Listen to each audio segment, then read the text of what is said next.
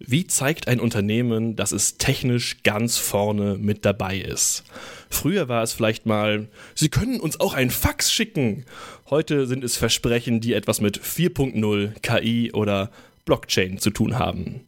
Die klingen gut in jedem Portfolio, aber wie wichtig sie für die Organisation sind, ist unterschiedlich. Was kann man jetzt überhaupt mit Blockchain machen? Das finden wir jetzt raus bei Organize.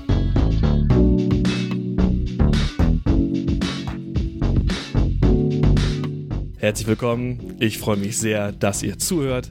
Mein Name ist Andreas Herrenwille und in diesem Podcast ist es meine Aufgabe, Metaplanerinnen und Metaplaner mit interessanten und weiterdenkenden Gästen ins Gespräch zu bringen. Das ist heute Sophia Rödiger. Sophia ist Mitgründerin und CEO von Blocksmove, einem Startup, das eine auf Blockchain basierende Mobilitätsplattform aufbaut. Hallo Sophia. Hallo, ich freue mich hier zu sein. Und von Metaplan ist Kai Mattisen dabei, Geschäftsführer und Partner bei Metaplan. Er berät Organisationen unter anderem zu Strategiefragen mit besonderem Interesse an digitalen Transformationen. Hallo Kai. Hallo Andreas und hallo Sophia, hätte ich zuerst sagen sollen, nicht? Ich glaube, es ist alles okay.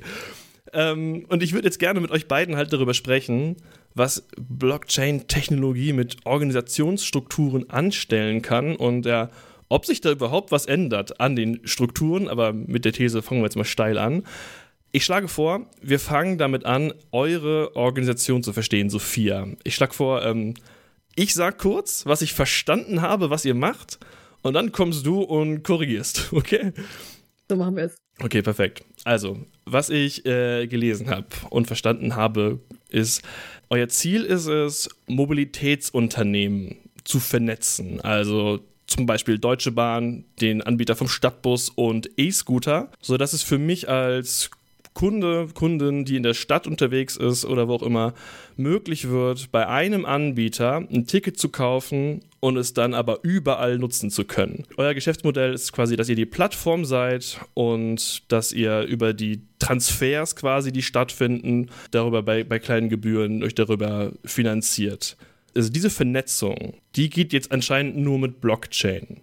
Warum? Oder, und, und habe ich das richtig verstanden? Großartig. Wir können äh, Kai wieder aufhören, würde ich sagen. Es ist, äh, ich stelle dich ein zum Pitchen. Großartig.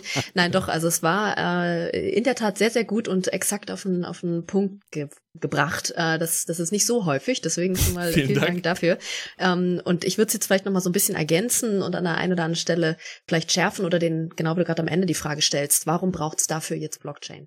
Ähm, ich denke mal ganz grundsätzlich erstmal gesprochen, wie du gesagt hast, wir wissen, dass wir bei Blockchain oder wie wir es oft nennen, verteiltes Hauptbuch, ja, verteiltes Kontobuch. Das, dafür steht immer, und leider ist es immer viel mit englischen Begriffen in dieser ganzen ähm, digitalen Welt. Deswegen reden wir hier von der Distributed Ledger Technology, das geteilte Hauptbuch.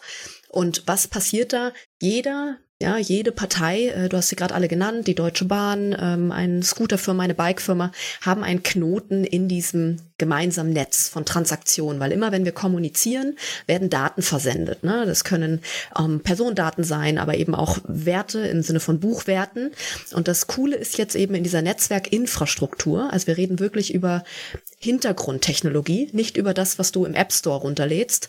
Ähm, über diese Netzstruktur können wir Transaktionen erstmal komplett verkrypten, also verschlüsseln, also absolut sicher machen und dann auch noch automatisiert miteinander kommunizieren lassen, ohne dass irgendjemand drücken muss, was verschicken muss, äh, eine Prüfinstanz Institution sozusagen dazwischen ist wie eine Bank. Und das ist genau das, was wir in diesem gemeinsamen, geteilten Nebenbuch tun. Am Ende sind das erstmal ganz platt Transaktionen, die ablaufen und eben meistens, ähm, dafür ist es prädestiniert, dafür ist es gemacht, Finanztransaktionen. Ja, das, das erstmal ganz platt gesprochen. Was wir jetzt hier tun, ist genau wie du gesagt hast, wir verbinden diese ganzen verschiedenen Transportanbieter, also du hast sie gerade alle genannt, Busbahn, Scooter, Fahrrad, was es alles gibt, im Hintergrund, damit sie eben am Ende so eine Art von Roaming anbieten können. Also das, was wir vom Handy mit dem Datenroaming kennen, ist eigentlich eine perfekte Analogie dafür.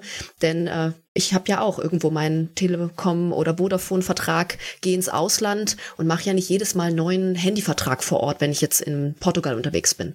Ja, sondern aufgrund der Vernetzung, der Verträge im Hintergrund kann eben mein lokaler Anbieter erkennen, ja, ich darf auch Datenroaming in Portugal nutzen. Und so ähnlich kann man sich das jetzt mit Mobilität vorstellen. Ihr habt eure lokale App, wo auch immer ihr am liebsten eure App nutzt und eben wo ihr angemeldet seid seit vielen Jahren und geht jetzt aber zum Beispiel mich besuchen in Stuttgart und könnt jetzt mit eurer lokalen Bus-App hier unten den Stuttgarter Stella-Roller zum Beispiel öffnen und losfahren. Ja, ohne Anmeldung, Führerschein hinterlegen, das ist alles schon passiert vorher. Mhm. Das will ich kurz ergänzen. Also dieses Distributed Ledger Technology, die verteilte Buchhaltung, ist ja so, als wenn du eine Bombe in die zentrale Buchhaltung wirfst und plötzlich explodiert alles und die, die Daten sind aber redundant in der ganzen Welt, je, nach, je nachdem, wer die Blockchain nutzt, vorhanden. So, also ist das sozusagen der, ähm, ein, ein, ein, ein wunderbarer Traum eines Buchhalters oder Albtraum, das weiß ich gar nicht. Der Clou liegt doch darin, dass die Transaktionskosten, also die Informationsübermittlungs-, Identifikations-, also all die Dinge, die man machen muss, um Verträge, vielfältige kleine Mini-Verträge für Centbeträge zu machen, dass die alle hochautomatisiert sind und dass das alles in dieser dezentralen Buchhaltung sich wiederfindet, sodass man das jeder darauf zurückgreifen kann. Ist das, ist das so richtig? Das ist korrekt und du sagst was ganz Wichtiges, äh, Kai, nämlich diese kleinen Beträge. Wir reden ja wirklich im Mobilitätsbereich manchmal um 1,29 Euro Scooterfahrt.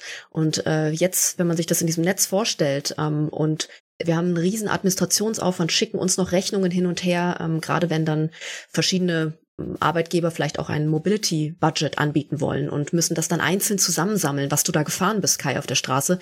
Das rechnet sich überhaupt nicht. Und wenn wir das jetzt aber gemeinsam denken, in diesem, wie du es gerade beschrieben hast, in diesem gemeinsamen Buch, in dieser gemeinsamen Buchführung, dann müssen wir dieses rein raus von Rechnungen gar nicht mehr tun, weil alle Knoten wissen ja zu jeder Zeit, wie balancieren wir die Buchwerte wieder aus. Und sie sind in Echtzeit ausbalanciert. Also du sparst dir eine Menge an Administration, an Zeit und eben dann auch an Kosten. Ja, ähm, und das ist eigentlich das, der Clou, was wir nicht machen, ich löse jetzt nicht mit Blocksmove komplett die SAP-Welt oder Oracle-Welt der Unternehmen ab. Ganz im Gegenteil, wir ziehen eigentlich einen Netzwerklayer darüber, kann man fast sagen. Ja, eine, eine, wie eine Schicht oder ein Saturnring, wo die anderen jetzt eben miteinander verbunden sind. Trotzdem haben die Unternehmen natürlich ihr eigenes Kundenmanagementsystem oder ihr Buchungssystem, denn am Ende gibt es ja auch ein paar rechtliche Regeln, dass man auch noch mal was in seinem eigenen Buch äh, eingetragen haben muss sozusagen. Ne? Wo, ähm, wobei, wobei aber durch die durch die ähm, Verschlüsselung der Daten oder die Identifier haben ja nichts mit der Person zu tun. Also du da, da, da kauft jemand ein Ticket, aber er sagt nicht, ich bin Kai Mattisen, sondern er sagt irgendwas, was nicht zu, also was nicht zusammenzubringen ist mit der Person. Das heißt, insofern werdet ihr eure CRM-Systeme, die CRM-Systeme eurer Kunden werden da ein kleines Problem bekommen, weil sie diese Daten nicht zusammenkriegen, ne? Das könnte auf jeden Fall oder wird auf jeden Fall nochmal ein, ein, ein Schritt werden, der Entwicklungsaufwand auf der Partnerseite äh, bedarf, sozusagen, genau wie du es gerade betonst, ähm, weil die Kunden haben sozusagen dann in ihrer Wallet einen verkrypteten Code, ganz genau, eine lange Adresse, die nicht mehr mit Klarnamen und Co. eins zu eins zusammenzuführen ist von dem Unternehmen. Von dem Kunden natürlich, das ist ja das, was man mit der dezentralen Identität oder selbstbestimmte Identität wieder mehr erreichen möchte, die eigene äh, Bestimmtheit über die Identität. Ähm, aber das ist auf jeden Fall nochmal ein anderer Punkt als vor allem jetzt die Abrechnung hinten, die wir gerade besprochen haben. Äh, da bin ich völlig bei dir. Da sind, das sind unterschiedliche Ebenen, die man diskutiert ähm, auf der Ebene der Daten, ganz genau. Wir sind jetzt schon richtig weit drin in dem, glaube ich, spannenden Teil, der für die Organisation spannend ist. Wir kommen auch dahin wieder nochmal zurück. Ich will nur ganz, ganz kurz einen Zwischenschritt einschieben für die Leute, die vielleicht bei der Geschwindigkeit nicht mitgekommen sind. Ich spreche da auf gar keinen Fall von mir. Und zwar, ähm, ich dachte mal, euer Clou wäre, ihr wärt das neue Lieferando aber das ist ja gar nicht der Clou, nicht wahr? Also ihr ersetzt nicht 700 verschiedene Apps. Ich werde weiter 700 verschiedene Apps eventuell brauchen oder zumindest haben können. Haben können vielleicht, du sagst es. Du brauchst sie eigentlich de facto nicht mehr, weil wenn du wieder zurückdenkst... Wenn die gesamten Verkehrsunternehmen bei euch mitmachen würden. Das genau, wenn die sich alle vernetzt haben sozusagen, dann hättest du diese Roaming-Idee mit deiner einen App, die du halt immer gerne nutzt. Und am Ende lass es vielleicht nicht mal mehr Mobility-Apps sein, dann ist es eher eine App vielleicht von deinem Lieblingsort oder dem Hotel mhm. ähm, oder von irgendwelchen Reiseanbietern, was auch immer. Ja, selbst Fußballvereine gehen da langsam in so eine Richtung, diese Roaming-Idee zu denken, weil am Ende wollen wir an Orte kommen und gar nicht jetzt irgendwie, weil die Bahnfahrt so genial ist, sechs Stunden im Zug zu sitzen. Das heißt, eventuell werden Apps vielleicht irgendwann einmal ganz woanders der Einstiegspunkt sein. Deswegen äh, diese Roaming-Idee wieder reinholen. Du musst dir eben nicht mehr die 700 Apps runterladen. Es kann sie aber geben, weil ich nutze in Stuttgart vielleicht eine ganz andere zum Roamen als du äh, in deiner Heimatstadt. Jetzt, wir kommen jetzt wieder zur Buchhaltung, weil ich glaube, das ist jetzt quasi der Trick. Dies ist ein Buchhaltungspodcast. Ja, genau. Ist, wir, wir, werden so richtig tief in den Mainstream kommen wir damit rein. Aber ich glaube, es ist interessant, dem Hypewort Blockchain einfach mal entgegenzusetzen, es geht um Buchhaltung. Das macht das Ganze vielleicht ein bisschen nüchterner und stellt vielleicht das Werkzeug nach vorne. Weil, ähm, Kai, du hast eben gerade schon von, davon gesprochen. Das ist doch jetzt für die Organisation das Besondere, oder? Diese Art von eindeutige Vertragssicherheit, Weitergabe von Identitäten von einem zum anderen, ohne dass, ohne dass es Reibungsverlust gibt. Ist das nur der Traum für die Buchhaltung oder ist es für eine gesamte Organisation interessant, sowas tun zu können? Also, also für die Buchhaltung ist es, ist es erstmal ein, ein, totaler Traum, dass man ein eindeutig weiß, was da passiert und dass es keine Doppelbuchungen gibt oder ähm, Reisebelege, die man doppelt einreichen kann äh, bei zwei verschiedenen Firmen oder alles, alles, was man von der Buchhaltung Buchhaltung kennt, dass man versucht, ähm, die Fehlbuchungen irgendwie wieder rauszubekommen. Also ganz in, in Konzernen, da, da, versucht man zwar Fast Closing zu machen, aber am Ende des Jahres ähm, ist man trotzdem wochenlang damit beschäftigt, die Ungenauigkeiten aus der Buchhaltung zu bekommen. Und Blockchain schafft ja diese Ein-Eindeutigkeit. Also es gibt nur einen Identifier und der ist es dann und sonst nichts. Und alles andere ist nachvollziehbare Geschichte. Ähm, das wäre schon der Traum von der Buchhaltung, aber das, damit, damit äh, hört es ja nicht auf ähm, sondern es ist sozusagen, damit kann man eben auch die Währungen schaffen. Ne? Deswegen ist das auch eindeutige, wenn man sagt, ich habe etwas Eindeutiges und bemesse dem einen Wert zu oder über Marktmechanismen wird dem ein Wert zu, zugemessen, dann ähm, habe ich, hab ich etwas, woran ich mich festhalten kann. Und das Interessante daran ist dann das, was ich gerade eben schon sagte, die Transaktionskostensenkung. Es gibt ja auch, ich weiß nicht, ihr das kennt, den Williamson, Oliver Williamson, der hat damals ähm, auch einen Nobelpreis dafür bekommen, dass er eine Transaktionskostentheorie aufgestellt gestellt hat. Der hat dann versucht abzugrenzen, äh, wenn eine Firma es schafft, die Transaktionskosten, also die, die Kosten, die man braucht, um etwas zu machen, einen Vertrag zu schließen, eine Ware zu übergeben, wenn man diese, diese Kosten innerhalb des Unternehmens runterkriegt, dann äh, oder kleiner macht als der Markt rundherum, dann ist es sinnvoll, eine, eine Organisation zu machen, ein Unternehmen. Und wenn die Transaktionskosten des Marktes geringer sind, dann wird das Unternehmen wieder kleiner. Dann hat man Transaktionskosten, die auf dem Markt billiger sind. Also man kann sich vorstellen, die Transaktionskosten, einen Security-Dienst äh, einzustellen, der, die, die, sind, die sind relativ gering und, und dann immer die Mitarbeiter zu verwalten und so. Das sind manchmal schwierige Mitarbeiter. Ähm, die, die, dies will man jemand anderem überlassen. Da hat man also hohe Transaktionskosten, wenn man es intern machen würde und sagt, das macht lieber jemand anders. Und deswegen deswegen kauft man sich das marktlich ein, hat dann geringere Transaktionskosten in der eigenen Firma. So, das ist die eigentliche Theorie. Und was Blockchain jetzt macht, es senkt brutal die Transaktionskosten, weil es fast alles automatisiert ist. Und damit ist eigentlich gar nicht mehr klar, wo die Grenze ist zwischen Organisation und Markt. Also es verwischt, also, die, also es, es zeigt ja auch euer Beispiel. Ihr arbeitet mit ganz vielen verschiedenen Organisationen zusammen, die quasi marktlich agieren, aber in einem von euch definierten Rahmen mit Spielregeln, die ihr vorgegeben habt. Und diese Spielregeln, die tickern einfach vor sich hin. Die machen einfach. Das passiert in Sekunden und Bruchsekunden Schnelle. Und keiner muss sich drum kümmern, sondern es ist einfach da. Und dieses quasi transaktionskostenfreie, gut, dann werdet ihr nochmal den Finger dazwischen halten und, und ähm, Zöllner spielen, also ein kleine, ein bisschen was abschöpfen, ein bisschen Transaktionskosten erzeugen, das ist ja dann euer Geschäftsmodell. Also Transaktionskosten ganz runter und dann ein kleines Stück wieder rauf, damit, äh, damit ihr auch was davon habt. Und dieses Spiel ist so interessant, weil es eben so eine, so eine Form ist zwischen Organisation und Markt. Oder ich würde ich würd sagen, es ist trotzdem noch Organisation, weil es ja doch eine zwar irgendwie smarte Verträglich Vertrage, Verträge hat, aber es sind ja doch Verträge, die man vielleicht nicht immer in den bestehenden Rechtssystemen wiederfindet oder nicht so wiederfindet.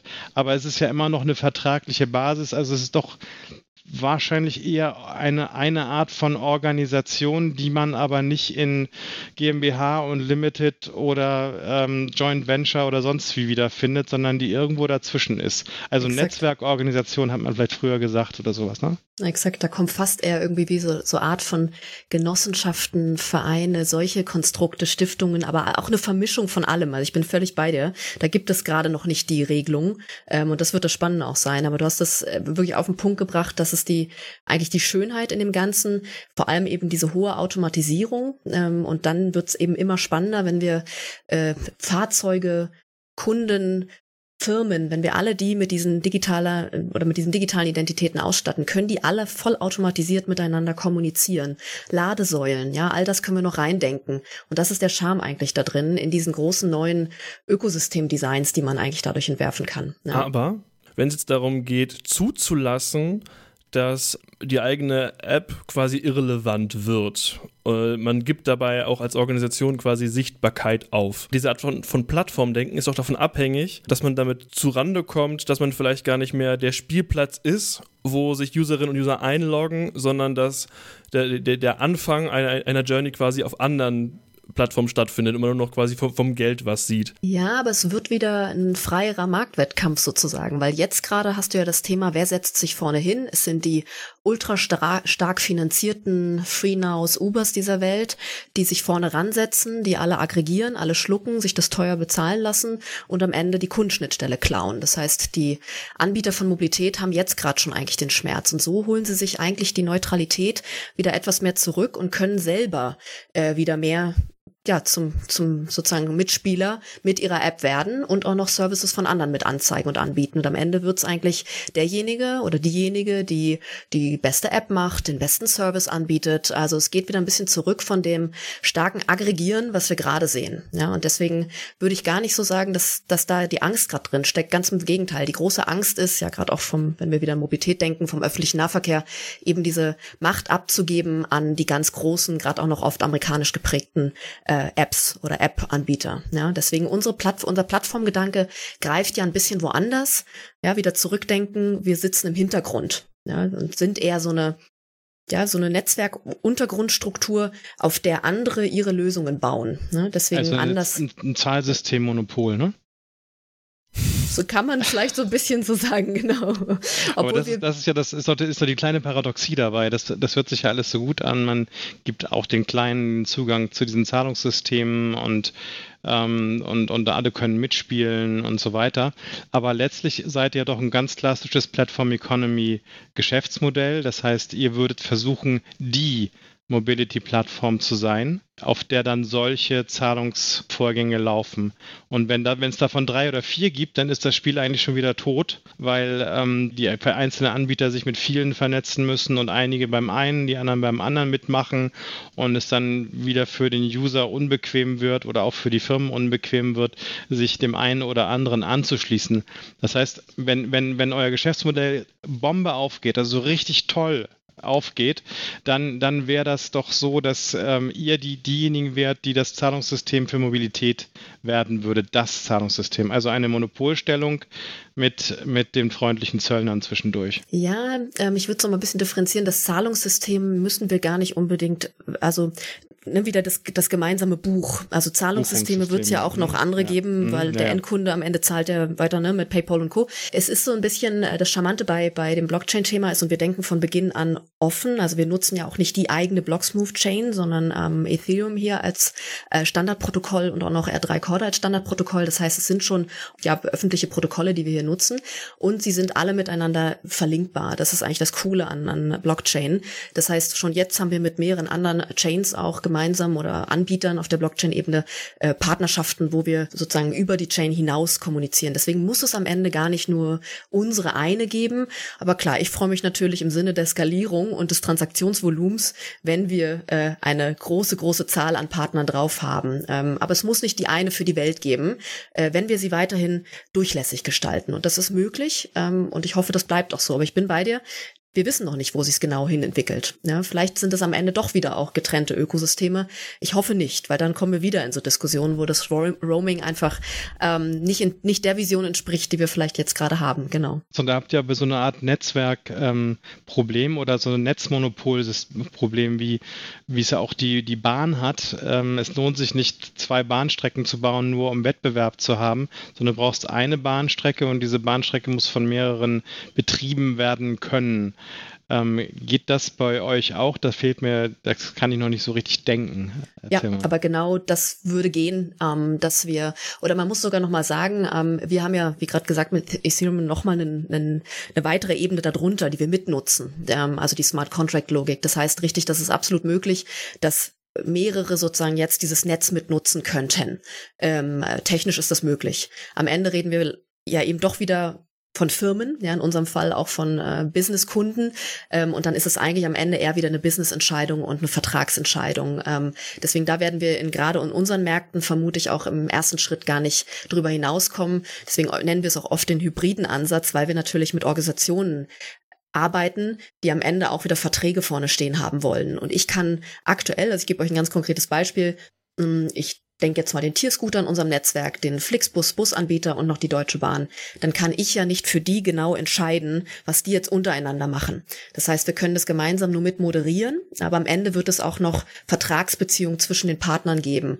Hoffentlich immer mehr standardisiert. Da sind wir gerade erst am Wachsen. Ähm, aber da seht ihr schon das Hybride an diesem Ansatz. Während wir in manchen anderen Märkten, wir haben jetzt einen Testballon letzte Woche in Nigeria gestartet, hier werden wir wirklich direkte Interaktion zwischen der Nutzer, Nutzerin und dem Fahrer, Fahrerin haben, weil dort einfach eine andere Offenheit für mobile Lösungen, für Krypto ist. Also das Thema auch digitale Währung komplett anderer Ansatz. Und das wird sich jetzt erst zeigen, wie die Märkte sich auch entwickeln. Es kann sein, dass sie in Nigeria, so wie sie die äh, beim Telefon die Festleitungen ausgelassen haben, auch die äh, Bustickets und, und übertragbaren Tickets auslassen und gleich auf Kryptowährung gezahlte Mobilität auch nicht vom Unternehmen, sondern mit einzelnen Fahrern gehen. Exakt, das okay. ist genau den, der Testballon, den wir starten wollen ähm, und genau das Phänomen, was du gerade beschreibst, ähm, was wir erhoffen natürlich auch, was wir, was wir dort sehen werden, ja für mich als jemand, der irgendwie zwar Technologie begeistert, aber ähm, nicht wirklich drin im Thema ist, ist, finde ich, ich finde diese Verbindung davon, dass man nur weil es eine Technologie gibt, die ein eindeutig vernetzt, sofort auch direkt über Währung spricht. Ich finde das interessant. Ähm, Sophia, kannst du nochmal darauf eingehen, warum hängt diese Eineindeutigkeit von Vertragsverbindungen sofort auch mit einer Währung zusammen, die es dann dazu geben muss? Es müsste sie gar nicht zwingend. Also es ist ein Riesenpotenzial, was man darin hat, weil am Ende geht es ja jetzt gar nicht so um die Währung, sondern eigentlich darum, dass du durch diese Formulierung, den Code des Smart Contracts, einen Wert digitalisieren kannst. Ja, das ist ja das Thema rund um die Tokenisierung, um jetzt noch ein Stichwort mit reinzugeben.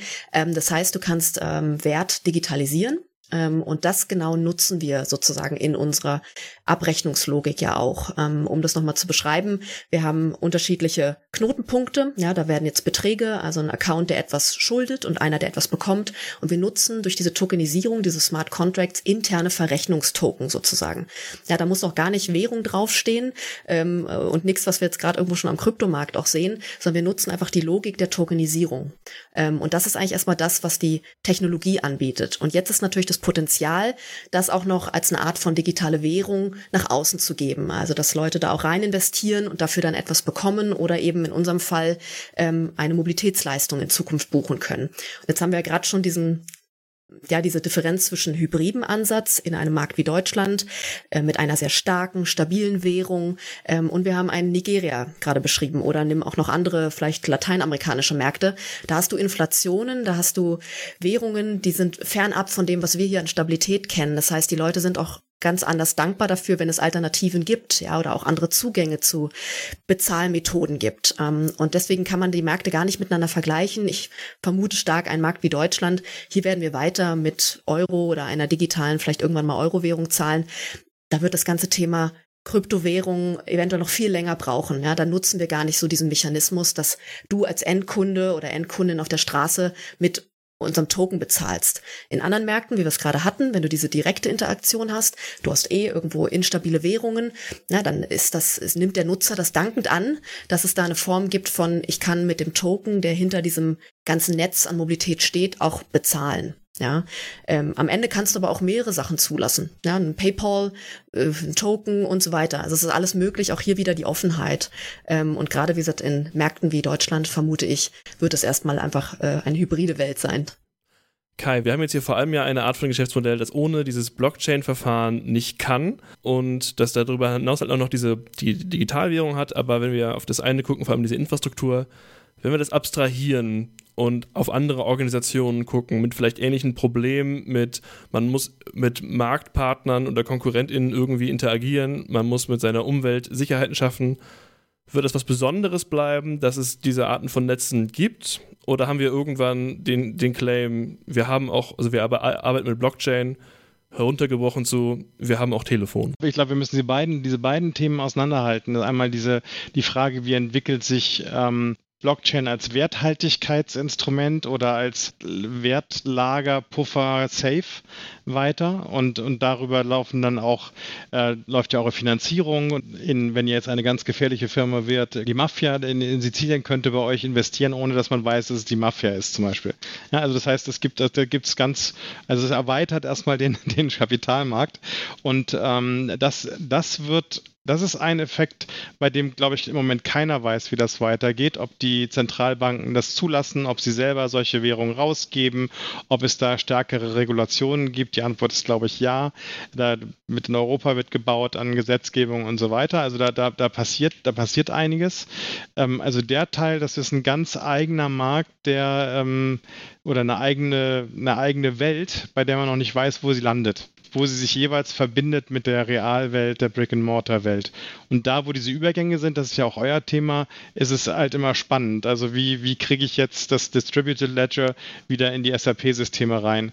Äh, oder wie, wie kriege ich jetzt die eure interne Währung und Verrechnungseinheiten in echtes Geld übersetzt? Also das sind so die, die, die Brüche. Und das könnte irgendwann mal viel bruchloser sein, wenn es drumherum auch eine ähm, auf Blockchain basierte Werte-Transferwelt gibt. Genau, und da sprichst du was ganz mhm. Wichtiges an. Genau da sind wir zum Beispiel auch mit Partnern wie mit SAP äh, schon genau in diesen Brücken und haben erste Brücken gebaut, um genau diese Durchlässigkeit, wie du sie auch gerade beschreibst, auch zu traditionellen Systemen, ich nenne es dann gerne immer Tech-Inklusion, ja, weil am Ende wollen wir ja etwas, was auch gemeinsam wieder vernetzt funktioniert ähm, und nicht einfach nur alles wegradieren, was vorher da war. Äh, das entsteht schon und das, finde ich, sind richtig mächtige Systeme dann ähm, und Netzwerkwelten, weil auf einmal eben ganz neue Partner auch miteinander zusammenkommen und zusammen Geschäft machen auf eine andere Art und Weise und eben Transaktionen und Verträge abbilden. Also äh, und da bin mhm. ich aber bei dir, das ist eine andere Entwicklung fast nochmal als die, äh, wenn wir über Finanz genau. und Werte und so weiter reden, ganz genau. Also ihr würdet euch wünschen, dass das mit dem Telefon wahr wird, ne? Dass alle Organisationen ja, beim, so Tele beim, beim, beim, Telefon waren wir noch gar nicht. Wir sind erstmal ja. bei, dieser, bei diesem Umkreis, ja. also bei, der, bei dieser, dieser Einbettung der, der in, in eine neue Kryptowelt oder in eine Welt, die gibt es ja schon, aber ob die nun zu dem zum Mainstream wird oder nicht, das ist noch nicht entschieden. So. Und, und aber der, der andere Teil ist, wie wie man die Blockchain-Technologie für interne Sachen benutzen kann. Und ich glaube, da sind wir dann tatsächlich beim Telefon weil ähm, so Dinge wie, es gibt ja heute schon Behelfslösungen. Man äh, versucht Barcodes zu machen, um irgendwelche Dinge nachvollziehbar zu machen oder äh, RFID-Chips mitzugeben, damit man weiß, wo der Container sich hinbewegt. Lauter Dinge, wo man eigentlich genau wissen will, wo es herkommt. Also gerade in Lebensmittel äh, haben wir auch einen, einen, ähm, einen, einen Freund, des, Freund des Hauses sozusagen, der versucht, das Tracking trackbar zu machen, wie, wie Lieferketten funktionieren und das auch ein eindeutig und nicht mit Schummeln wie sonst immer. Das sind also lauter Dinge, wo man sagt, böse Zungen sagen ja immer, Blockchain ist eine Lösung, die noch kein Problem gefunden hat, aber es gibt schon Probleme da draußen, die man mit Blockchain-Technologie gut lösen kann und die, die werden auch Leute einfach lösen. Also das, das, das werden auch, also ähm, ähm, an meinem Vater werde ich Blockchain nicht mehr erklären müssen. Ja, der, der war Systemprogrammierer in den 60er Jahren, versteht sowas im Grunde, aber es ist trotzdem egal. Das, das, das wird eine Technologie sein, mit der werden wir einfach umgehen. Und ganz ehrlich, Andreas, ich verstehe auch nicht genau, wie das Telefon funktioniert, aber ich nutze es.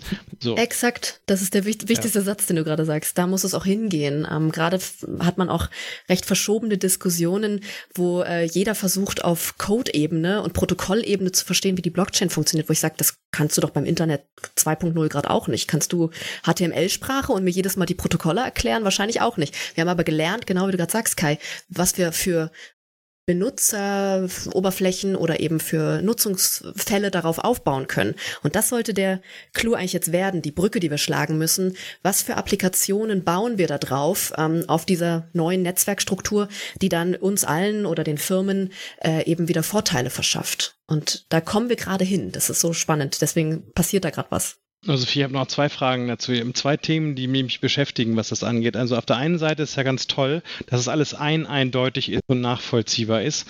Auf der anderen Seite ähm, kenne ich den Menschen nicht, der will, dass sein ganzes Leben ein eindeutig und nachvollziehbar ist für alle anderen. Also die, die absolute Transparenz, die man schafft, ist natürlich großartig, wenn man, äh, wenn man Kriminalität vermeiden möchte, wenn man, äh, wenn man äh, Steuerhinterziehung vermeiden möchte, Unterschlagungen vermeiden möchte, Bestechungen vermeiden vermeiden möchte.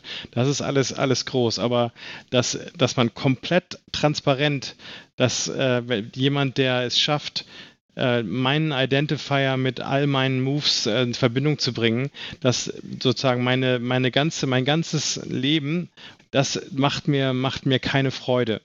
Und, und der zweite Punkt ist eben, wenn diese Identifier erstmal nicht verbunden sind, also wenn sie noch, wenn sie noch äh, anonym blieben, also gar nicht mit der, mit der realen Person zu, zusammentreffen würden, dann ähm, entsteht eine Welt, die disconnected ist, also wo auch keine Haftung möglich ist, wo keine Schuldfragen zu klären sind, keine, ja, unser, unser, unser Recht gar nicht greift. Wenn ich aber diese Verbindung mache, dann habe ich diese absolute Transparenz. Und diese beiden äh, Themen, die, die, die habe ich noch nicht zu Ende gedacht. Da, da bist du bestimmt weiter. Erzähl mal. Also äh, gerade viele kluge Köpfe genau äh, denken das auch immer noch weiter, weil ich glaube, da gibt es auch immer noch nicht die finale Antwort. Deswegen bist du da genau gerade in den richtigen Punkten äh, drin.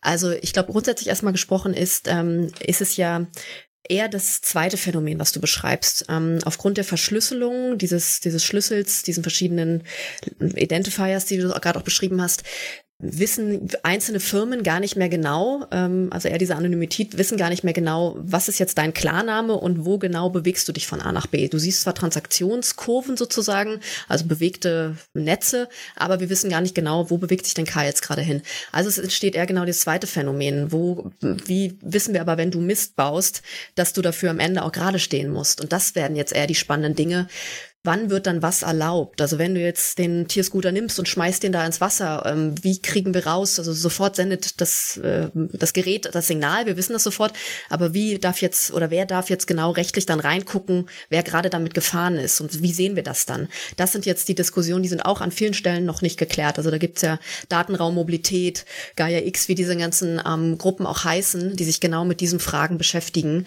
Und da müsste ich jetzt auch lügen, wenn ich dir sage, dass das alles schon geregelt ist. Ähm, also auch gerade ID-Union, wo es so um diese Europa-ID geht, auch ne, selbstbestimmte Europa-Identität. Das ist noch spannend und ist noch nicht final entschieden. Also bist genau am heißen Punkt gerade. Ähm, da müssen wir doch unbedingt alle gemeinsam klug denken, wie das weitergeht. Ich halte diesen richtig heißen Punkt, über den wir wahrscheinlich noch, noch lange weiterreden könnten, aber ich glaube, es ist genau der, wo wir, wo wir an dieser Stelle mal aufhören wollen wir uns in fünf Jahren nochmal treffen und wir reden nochmal drüber, wie hat sich äh, das Verhältnis Recht, Identität und äh, Blockchain weiterentwickelt. Das wäre jetzt mein Vorschlag. Ja, ist doch eine gute Idee, dass wir uns da verabreden. Ähm, und ich glaube, wir haben noch ganz viele andere spannende Sachen, die damit reinkommen. Äh, um noch einen letzten Satz zu sagen, wenn jetzt nämlich das ganze Thema erneuerbare Energie sich mit der Mobilität ja sozusagen verbindet und verschmelzt, entstehen auch ganz neue Ökosysteme, wo wir mit dran arbeiten. Das ist ja so der zweite Clou äh, im Thema Blocksmove. Und ich glaube, wir können mega lange dazu diskutieren. Also lasst uns gerne schon einen Termin finden.